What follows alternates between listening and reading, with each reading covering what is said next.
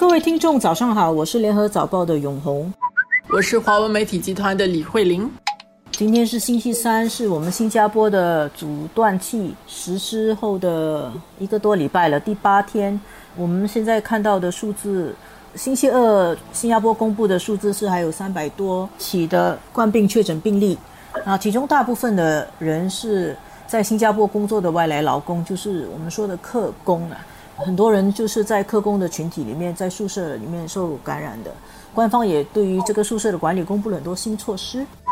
其实这个客工的问题，过去并不是完全没有谈过，很多时候是在一种很有争议，并不是很正面的一种情况下谈。包括好多年前，我记得就是当时有一些空置的。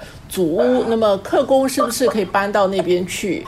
另外还有，当时有很多客工宿舍，刚开始政府要建这些客工宿舍的时候，很多新加坡人其实对于特工宿舍是不是会出现在他们家附近有很大的意见。总体来说，我觉得。超过一百万的外来工啊，在我们这边，但是他们所得到的关注其实是远远的不够。如果不是现在因为疫情的关系，因为大家生命、财产、经济整个受到很大的威胁，而且非常专注，都在家等待解封的那一天啊，我想可能大家的那个关怀度不会像现在这样。确实，每一个人都要反躬自省。就是我们在生活中总有看过一些客工，我们自己对他们的态度又怎么样？我们是不是每个人都无意识的在把他们当成透明人啊？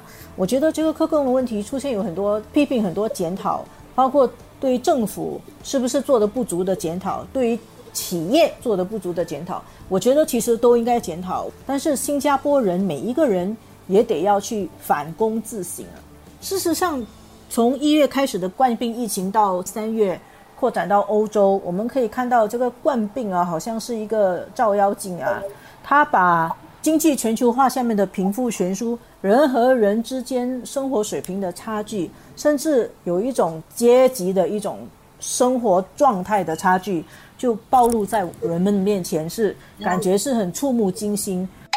这个东西不止在新加坡，好像我们看到印度，印度他们也是封城锁国嘛。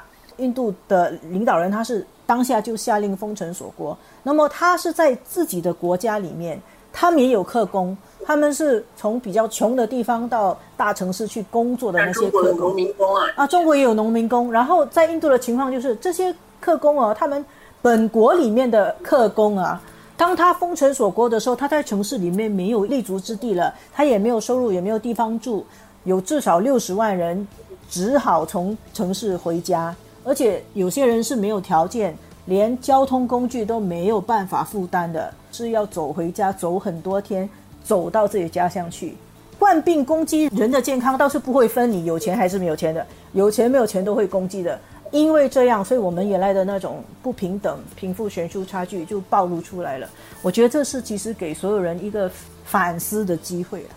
国际的情况是这样，就是以本地的情况来说，特别是新加坡，我们很多人的祖父辈其实当年也就是客工嘛。我们为什么是这样的一种态度？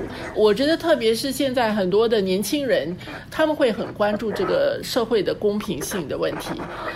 觉得这次的疫情让特工的生活条件浮现出来，其实他给了特工的问题受到正视和会被改变的这种机会。觉得现在当然人文关怀是很必要的。这个客工的生活条件的这个问题，客工的待遇的问题，并不是一个简单能够直接这样子解决的问题。呃，并不是说靠说有爱心跟靠现在要去捐助就能够解决的，因为它其实所牵涉到的问题更深更广。我觉得这个是重要的，把它当成一个问题，然后要去反思。怎么导致这样的一个问题的出现？